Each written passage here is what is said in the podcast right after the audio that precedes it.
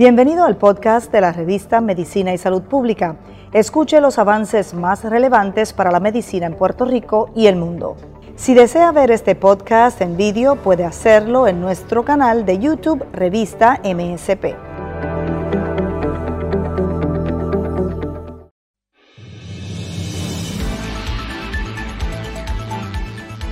La viruela es una infección viral que se transmitía de persona a persona y en probabilidades más bajas por objetos que tocaba la persona que la padecía. Esta infección finalmente fue erradicada en el mundo gracias al éxito de la vacunación. Más adelante, los detalles.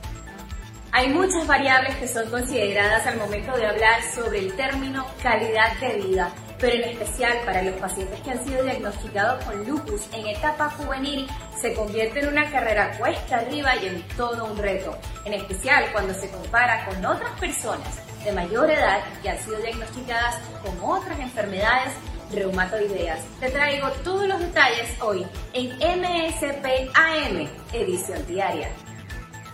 La Guardia Nacional empieza a vacunar mañana en el terminal de lanchas en Ceiba. El jueves lo hará en los kioscos de Luquillo. Estamos en una etapa de transición para mejorar en torno al COVID, dijo el Departamento de Salud.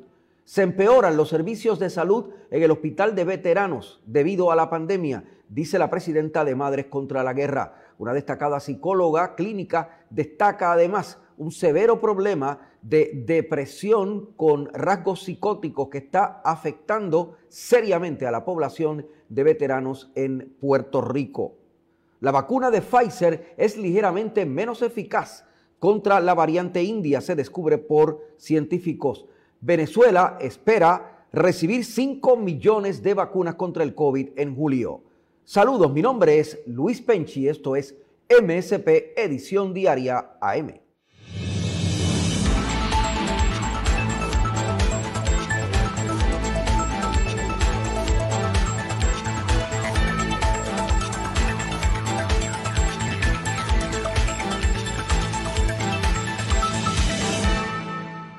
La Guardia Nacional de Puerto Rico comienza a vacunar mañana en el terminal de lanchas de Ceiba contra el COVID-19. El jueves lo hará en los kioscos de Luquillo. Esto lo informó el coronel Carlos Torres Febus, un alto ejecutivo de la Guardia. El Departamento de Salud, en conjunto con la Guardia Nacional, ha decidido que vamos a ir a buscar a aquellas personas que no se han vacunado todavía, ya que hemos visto un decrecimiento en los números ir en estos sitios no tradicionales y llevarles la vacuna, dijo el funcionario durante una entrevista. Los eventos se extenderán hasta el domingo. En el caso de los kioscos de Luquillo, el horario de vacunación será de 2 de la tarde a 7 de la noche. En cuanto al terminal de transporte marítimo en Ceiba, se vacunará desde las 8 de la mañana hasta las 8 de la noche. Mientras más gente venga, mejor todavía, dijo el Ejecutivo, que afirmó que Puerto Rico está en un periodo de transición hacia una mejoría en torno al COVID-19, pero hace falta aceitar este proceso con más vacunas. Salud destinó unas 8 mil vacunas de Johnson Johnson para eventos de alcance de la comunidad dirigidos por la Guardia Nacional. Para los kioscos de Luquillo se destinaron unas mil vacunas, pero si hicieran faltas más, se van a promover. Y hablando de vacuna, uno de, las, de los logros más importantes de la humanidad es la erradicación de la viruela, que se erradicó en 1980 precisamente gracias a la vacuna. Mayelín Velosa nos trae los detalles. Gracias al compañero Luis Penchi desde los estudios principales de MSP, emisión diaria. Recuerde que la más completa información de salud y ciencia está en www.medicinisaludpublica.com. En Facebook estamos como revista Medicina y Salud Pública y en Instagram como revista MSP. En 1980 fue erradicada la viruela natural en todo el mundo. Además de los síntomas similares a los de la gripe, los pacientes presentaban sarpullido que iniciaba en el rostro, las manos, los antebrazos y se extendía al tronco. La vacunación fue todo un éxito y en el siguiente video le contamos más detalles. Viruela, una enfermedad que fue erradicada. La viruela es una infección provocada por el virus variola en 1796, el médico inglés Edward Jenner descubrió una forma de proteger a las personas de la viruela y esto llevó al desarrollo de la primera vacuna contra la viruela. La vacuna tuvo tanto éxito que en los Estados Unidos se dejó de vacunar a la población general contra la varicela en 1972 porque la enfermedad ya no era una amenaza. La Asamblea Mundial de la Salud declaró oficialmente en mayo de 1980 que el mundo y todos sus habitantes se han liberado de la viruela. De esta forma, marcar el final de la plaga que afectó a millones de personas durante miles de años. La viruela asoló a la humanidad durante al menos 3.000 años. Tan solo en el siglo XX acabó con la vida de 300 millones de personas. El último brote endémico de viruela se declaró y contuvo rápidamente en Somalia en 1977.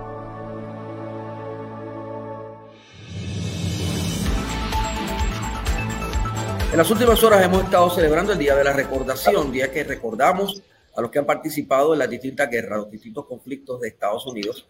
Hay mm, miles de puertorriqueños que han participado y hay miles que han muerto y otros, eh, muchos miles, que están afectados en términos de su salud. Por eso hemos invitado a una doctora en psicología que además liderea un grupo pacifista, eh, Madres contra la Guerra. Saludos, doctora Sonia Santiago. Gracias por estar con nosotros. Muchas gracias por la invitación con mucho cariño estamos diciendo presente hoy, Día de la Recordación, donde conmemoramos cuántos boricuas han caído en guerras. Fíjate, Puerto Rico nunca le ha declarado la guerra a ningún país. Sin embargo, más de 200 mil soldados puertorriqueños han participado en incursiones bélicas eh, de Estados Unidos, ¿verdad? Eh, más de 1.500 han fallecido desde Corea, Vietnam y ahora la llamada guerra contra el terrorismo.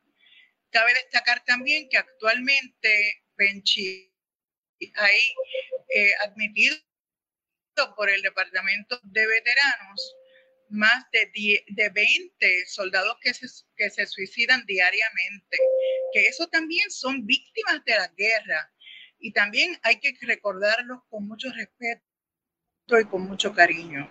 Y tenemos una idea de cuántos, en, todos estos años, cuántos soldados puertorriqueños se han suicidado, eh, doctora. ¿Hay alguna idea de eso? ¿Sabemos cuántos? Tenga conocimiento desde la llamada guerra contra el terrorismo, que yo tenga conocimiento, ocho. Eh, y con mucho respeto, en honor a la familia, nunca hemos divulgado sus nombres ni los decimos, ¿verdad? Públicamente pero sabemos que hay más.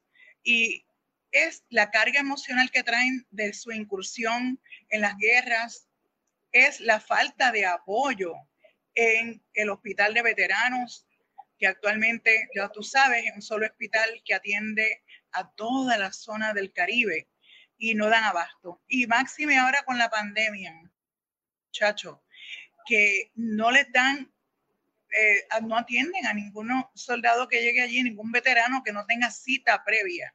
Y para conseguir una cita eh, se necesita Dios y su ayuda porque el teléfono, el cuadro se cae o no cogen la llamada y es bien cuesta arriba.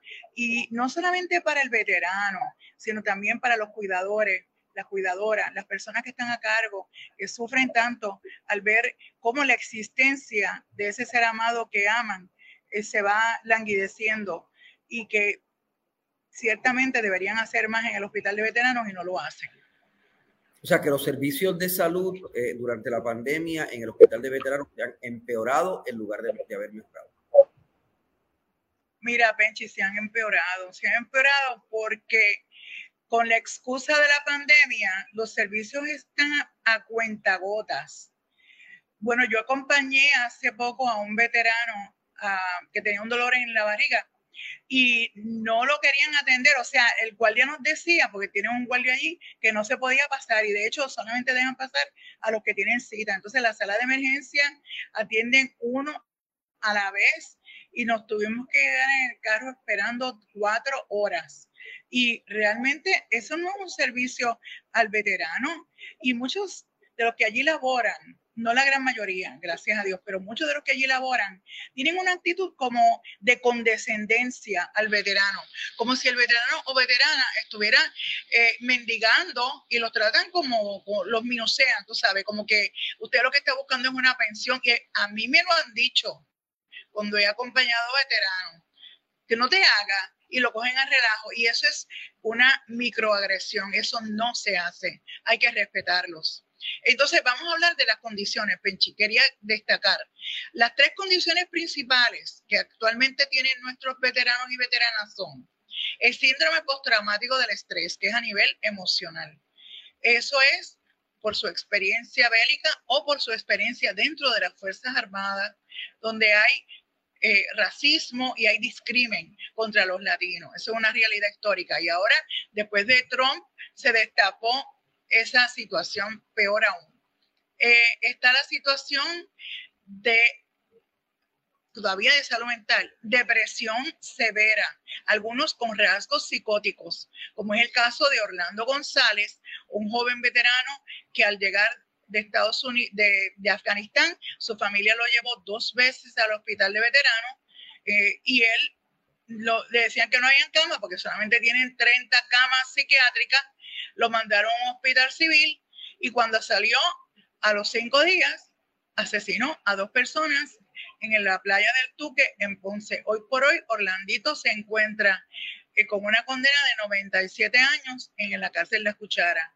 Tenemos el otro caso de Esteban Santiago. O sea, hay muchos muchachos que por no recibir un servicio apropiado se, descompensan y entonces se tornan violentos. Esto es una realidad. El otro asunto es la salud física. Está en la época de Vietnam, estaba la gente naranja porque ellos se exponían a ese tóxico, ¿verdad?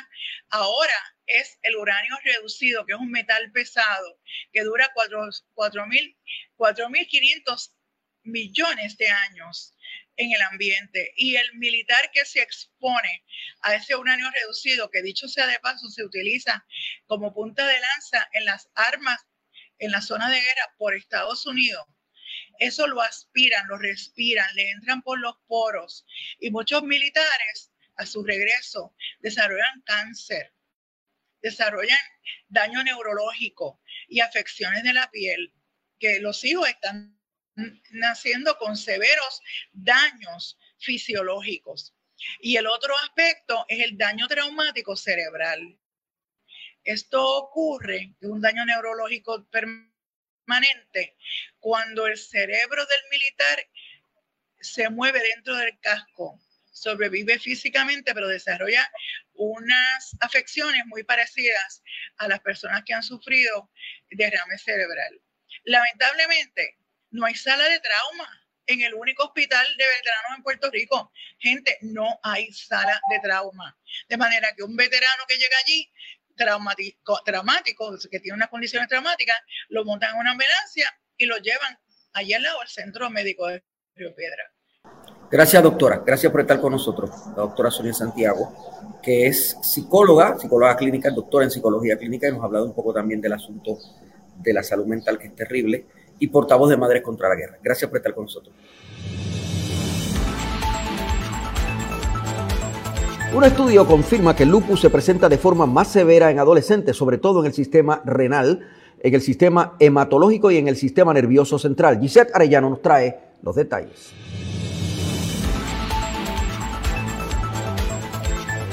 Cuando hablamos del lupus juvenil, ¿a qué nos referimos? ¿A partir de qué edad y cuáles son esos pacientes que pueden eh, presentar la enfermedad?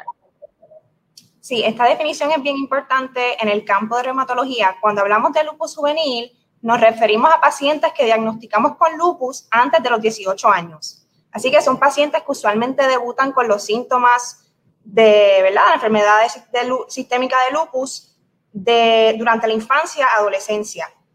Y esta población, ¿verdad? Usualmente presentan durante la adolescencia tienden a manifestarse de manera un poco más severa a cuando la enfermedad presenta en la adultez, tienden a tener un poquito más de envolvimiento renal, hematológico y de sistema nervioso central en comparación con pacientes que, eh, ¿verdad? que diagnosticamos durante la adultez. Así que es una condición que, a pesar de que la vemos en ambas poblaciones, cuando hablamos de lupus juvenil es el pediatra el que entonces hace el diagnóstico de la enfermedad y, eh, ¿verdad? Eventualmente estos pacientes van a continuar su vida con la condición, incluso más allá en la adultez cuáles son esos primeros síntomas que, empiezan a afectar al paciente, ¿verdad? O a los jóvenes diagnosticados con lupus y que empiezan a alterar su calidad de vida, doctora. Pues siempre lupus es una condición retante. Hay muchos síntomas que son generalizables. A veces es bien difícil lograr hacer el diagnóstico temprano, pero muchos de nuestros pacientes adolescentes empiezan a presentar con fatiga, episodios de fiebre, dolor articular sobre todo, manifestaciones cutáneas, ese rash que conocemos como el rash malar, que es bien clásico, ¿verdad?, de la enfermedad de lupus. Pero en pacientes pediátricos que debutan con lupus juvenil, no necesariamente van a presentar estas manifestaciones cutáneas y articulares. En los niños es más común que presenten con la condición atacando sus órganos del riñón, sus manifestaciones hematológicas, ¿verdad?, que se afecten las células rojas, las células blancas, o que tenga algún componente de manifestación a nivel del sistema nervioso central convulsiones, dolores de cabeza persistentes. Así que aunque hay un espectro que es igual entre lupus adulta y lupus juvenil, sí sabemos que los pacientes con lupus juvenil tienden a tener manifestaciones un poco distintas a los adultos. Entre esas manifestaciones, doctora, ¿en qué edad empiezan a ser más recurrentes? ¿En qué edad empiezan a afectar más a los jóvenes? Cada, cada paciente es un libro, ¿verdad? Eso es lo bonito de la reumatología, sobre todo del campo de lupus pero durante la adolescencia, cuando una vez presenta el paciente, tienden a tener manifestaciones más recurrentes durante esta etapa porque el adolescente está teniendo cambios hormonales que, ¿verdad?, tienen un rol en cómo se manifiesta el lupus. Hay cambios en identidad, los adolescentes están empezando a evaluar su identidad sexual, componente social, y esos estresores sabemos que también tienen implicaciones sobre el sistema inmune y pueden alterar, eh, ¿verdad?, cuán controlada está el lupus eh, en, estos, en estos pacientes pediátricos. Así que la adolescencia es una fase clave y si ¿verdad? se diagnostican con lupus, usualmente en esos años de adolescencia es donde más severa se va a manifestar la condición. Cuando se habla de calidad de vida, doctora, la calidad de vida en especial para, para los pacientes con lupus juvenil, cuando se ve trastocada, como usted bien lo ha dicho, que puede afectar sus actividades, ¿cómo se empiezan a diseñar estas nuevas estrategias que han podido descubrir a través de este estudio? Pues mira, eh, la calidad de vida es una variable bien importante y la investigación, el campo de la investigación se ha ido moviendo cada vez más y más a evaluar calidad de vida como una variable que debe ser primaria en todo estudio clínico. Cuando hablamos de calidad de vida, pues es una definición bien amplia, pero es una variable que busca evaluar cuán, eh, cuán funcional es el paciente, cuán cómodo se siente con su condición y su cuerpo, su autoestima, su calidad de sueño, su funcionalidad al, día, al diario. Así que ahora es que el campo está empezando a moverse a evaluar esta variable. Eh, ¿verdad? Estamos evaluándola poco a poco. Nuestra revisión sistemática fue la primera de su naturaleza, empezar a hablar de este tema en pacientes con lupus juvenil y cómo las terapias farmacológicas están o no están ayudándonos a tratar la calidad de vida en estos pacientes pediátricos con lupus juvenil. ¿Cuáles podrían ser algunas estrategias que hasta este momento pueden procurar la mejora en la calidad de vida del paciente? Yo siento que siempre que hablamos de calidad de vida es importante tener en cuenta que tenemos que sentarnos a escuchar al paciente. Eso es un cuidado centrado en el paciente. Muchas veces usamos laboratorios que son importantes para evaluar la actividad de la condición, ¿verdad? Muchos marcadores surrogates, como conocemos en la disciplina, marcadores biomarcadores, pero la realidad es que el paciente es nuestra herramienta y él es el que subjetivamente nos va a decir cuán bien o, o cuán mal se siente en relación a su calidad de vida. Tenemos diferentes herramientas, la mayoría son herramientas que el paciente va llenando, donde le hacemos varias preguntas desglosando cada uno de los temas que había mencionado anteriormente, autoestima, funcionalidad, eh, calidad de sueño. Y entonces, usualmente estas escalas, que son muchísimas, y todavía la disciplina, ¿verdad? No queda claro cuál es la mejor herramienta para evaluar calidad de vida en estos pacientes, usualmente la sumamos y hay una, un puntaje final que entonces nos ayuda a evaluar la calidad de vida al momento y poder compararla al pasar el tiempo de estos pacientes. Las estrategias, una vez que se adquiere, una vez que se evalúan y como usted bien lo indica, que es importante el tema de la escucha, la escucha activa que permite además conocer cada libro abierto, que en ese caso es la vida de una persona en este caso, cuando el, doctor o aquella persona que se va a acercar a este paciente, ¿qué, ¿cuál debe ser la actitud también del paciente para poder comunicar y llevar a este profesional de la salud a su realidad? Porque a veces las personas tienden a obviar algunos detalles y esos detalles tienen influencia directa no solamente en su comportamiento, sino al mismo tiempo en la adopción de esas posibles estrategias para buscar soluciones. Claro, yo creo que todo debe empezar con el tipo de relación que crea el médico con su paciente. Establecer desde el principio que, que el paciente tenga una confianza abierta de hablar de diferentes componentes de su salud que sí, vamos a hablar de los síntomas más comunes del lupus, pero sí queremos evaluar más a fondo cómo él se siente, cómo está funcionando al diario vivir. Y entonces entablar esta conversación en diferentes citas de visita, citas de seguimiento, porque quizás en la primera cita el paciente no siente la comodidad o la confianza de hablar del tema, pero a la medida que va reevaluándose con su médico, sea su pediatra, su reumatólogo pediátrico, pues este tema quizás sea un poquito más fácil de discutir con el médico.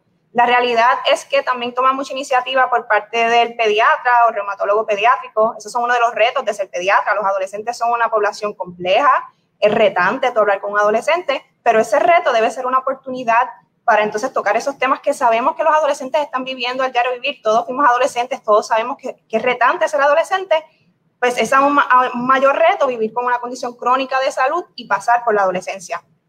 También es importante discutir la transición esto, ¿verdad? Estos adolescentes van a ser adultos próximamente, así que empezar a hablarles sobre esa transición del cuidado pediátrico al cuidado adulto, empezar a prepararlos a ser más independientes sobre su condición, conocer su condición, conocer sus medicamentos, tener visitas a solas con el médico, eso también empieza a empoderar a ese paciente adolescente y entonces encaminarlo a hacer esa transición de una manera más sencilla ayuda a que la calidad de ese paciente sea mejor porque sabemos que son pacientes donde el largo de vida es alto. Estos pacientes, 90% de los pacientes con lupus juvenil van a ser adultos y van a continuar con la condición en la adultez.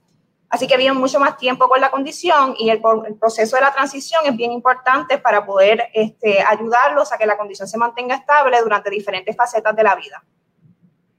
Los pacientes con lupus juvenil en comparación a pacientes que puedan padecer otras enfermedades reumatoideas es más cuesta arriba, les cuesta más eh, poder procurar su calidad de vida, doctora. Sí, eh, a la medida que hicimos la revisión sistemática, estuvimos evaluando lo que conocemos de calidad de vida y descubrimos que en comparación con pacientes de la misma edad, pero con otra condición reumatológica, los pacientes de lupus tienen peor calidad de vida. Así que no solamente en comparación con pacientes saludables de su misma edad, sino con pacientes con otras condiciones reumatológicas como lo son la artritis juvenil, eh, cualquier otra manifestación, vasculitis en pacientes pediátricos, los pacientes de lupus son los que peor calidad de vida tienen en comparación con estas otras poblaciones. Así que eso también dice mucho de lo importante que es seguir evaluando esta población, seguir hablando sobre todo con este grupo de pacientes ir aprendiendo cada vez un poquito más de cómo ayudarlos en componentes de calidad de vida y empezar a incorporar las terapias farmacológicas y ver cómo lo estamos ayudando usando estas terapias que están disponibles. En cuanto a mujeres y hombres, ¿cuál de los dos se ve más afectado, por así decirlo? ¿O cuál de las, desde qué perspectiva se puede ver más afectada la vida de ese paciente, siendo fémina o siendo un hombre? Pues mira, esa pregunta es bien importante y es un tema bien interesante porque son diferencias de sexo, ¿verdad? No solamente estamos mirando diferencias en edades, sino dentro de la misma edad un adolescente hombre, un adolescente mujer, cuál es la diferencia en cuestión de cómo ellos reaccionan a la condición, cómo afecta su calidad de vida.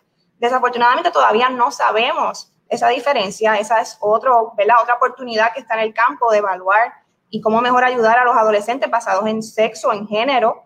Eh, así que eso es otro, otro punto que se puede ir evaluando en el futuro. La realidad es que cuando hablamos de lupus juvenil, todavía no vemos esas discrepancias en sexo tan marcadas como las vemos en lupus adulto donde son mucho más las mujeres que se diagnostican con lupus a nivel de adultez. A nivel de adolescencia, la, la discrepancia en sexo para el diagnóstico no es tan marcada. Doctora, en cuanto a la información que se relaciona a calidad de vida, se toman algunos, ¿verdad? Algunas, vamos a decir, algunas variables que se relacionan a, cosas cualitativas como usted mencionaba, por ejemplo, algo de su estilo de vida, alguna actividad que practique, alguna preferencia. En ese caso, ¿qué variables están estudiando y están considerando y que se relacionen directamente a calidad de vida? Pues mira, todas, todas tienen un rol importante. Es la manera en que se pregunten y cómo se construyan los cuestionarios. Eh, hay múltiples cuestionarios. Cuando estuvimos haciendo esta revisión sistemática, nos encontramos como alrededor de 10 cuestionarios que estaban utilizando para evaluar calidad de vida. Así que no tenemos una escala universal que implementemos en pacientes con lupus. Eh, pero sí hay unos unos, unas variables de calidad que son importantes, sobre todo en la adolescencia. Ellas son la autoestima, sexualidad, eso es algo que también se discute, ¿verdad? Y se evalúa en el componente de, de calidad de vida, el componente de depresión, ajuste a estos cambios, todas esas variables son importantes y sí se incorporan a estos inventarios de calidad de vida, pero todavía, y ese es el reto, es, un campo que tiene que seguir creciendo. Todavía no tenemos una escala universal y hasta que no tengamos una escala universal que utilicemos en todos los estudios clínicos que evalúen estos pacientes con lupus juvenil, no vamos a poder descifrar o unir los datos suficientes para poder determinar cuál variable dentro de calidad de vida se impacta quizás un poco más que la otra. Sabemos que en todo estudio se tiene un, ¿verdad? un objeto principal de estudio o se estudia en sí eh, a un grupo, una población. En este caso, lo que es el contexto, lo que sería la sociedad y el, el, entorno que está relacionado o íntimamente relacionado, por ejemplo, a los pacientes con lupus juvenil. ¿Cómo incide en este estudio, en este estudio o cómo tiene un, cómo es considerado si forma parte o no, si tiene alguna representación directa sobre el paciente. Pues hablando de nuestro estudio, ¿verdad? Y evaluando calidad de vida, nos dimos cuenta que muchos de estos estudios no, eh, ¿verdad? No subdividen su población de acuerdo a etnicidad. Y, ¿verdad? Nosotros siendo una población de minoría, puertorriqueños, con un componente hispano, pues eso nos llamó mucho la atención porque sabemos que hay variabilidad genética y que el componente étnico contribuye mucho a cómo se manifiesta el lupus.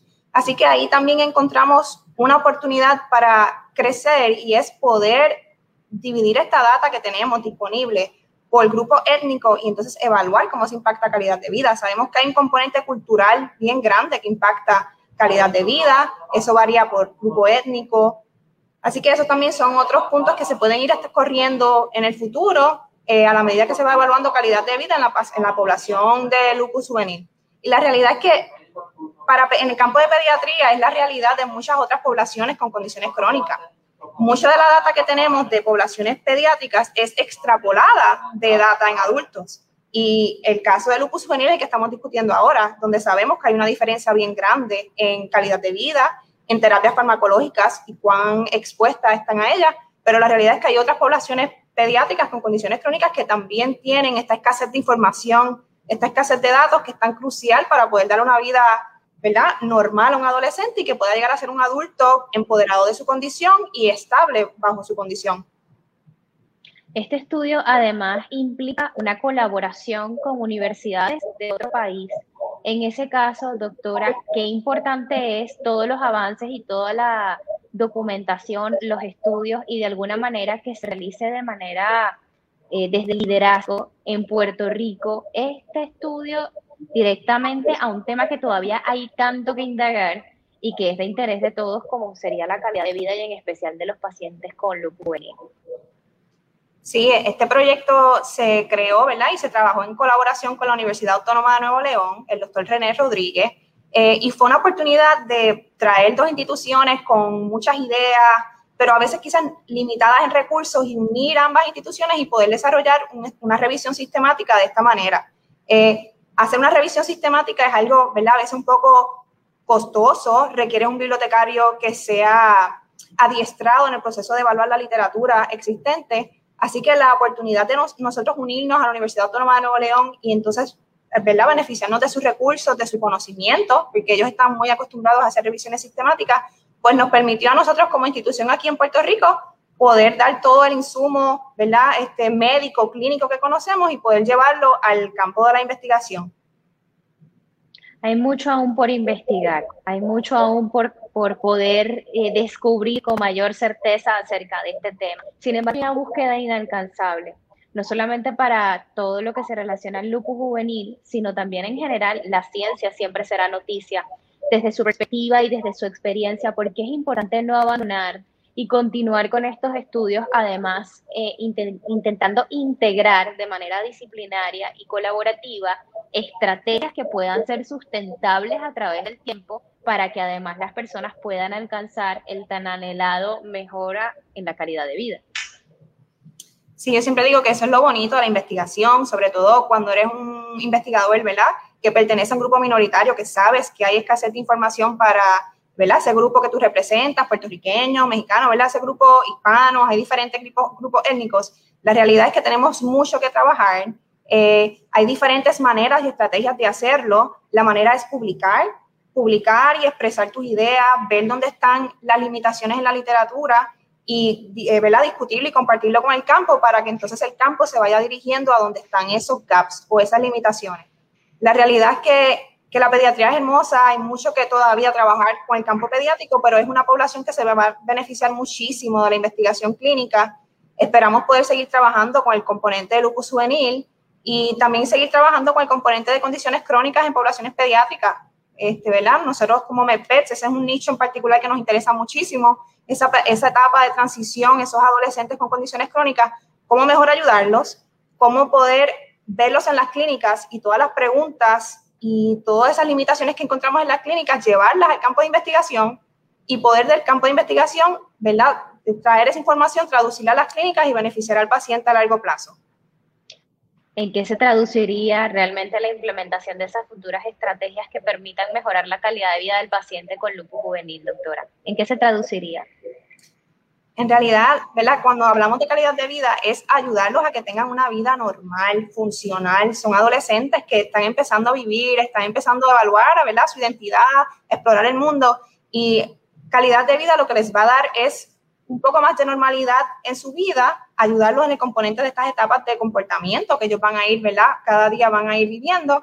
Y a largo plazo, cuando sean adultos, cuando ellos sean adultos y ya llevan 10 años viviendo con la condición, que tengan una condición que esté controlada, que ellos hayan vivido una vida normal y que a largo plazo eso se, ¿verdad? se traduzca a que sean pacientes que sean cooperadores con los medicamentos, que dentro de todo sepan de su condición, sepan de sus medicamentos, tengan sus citas de seguimiento sería el proceso, ¿verdad?, de empoderarlos también a ellos, a que sean líderes de su condición y entonces eso se va a beneficiar en, en el control de la condición de salud.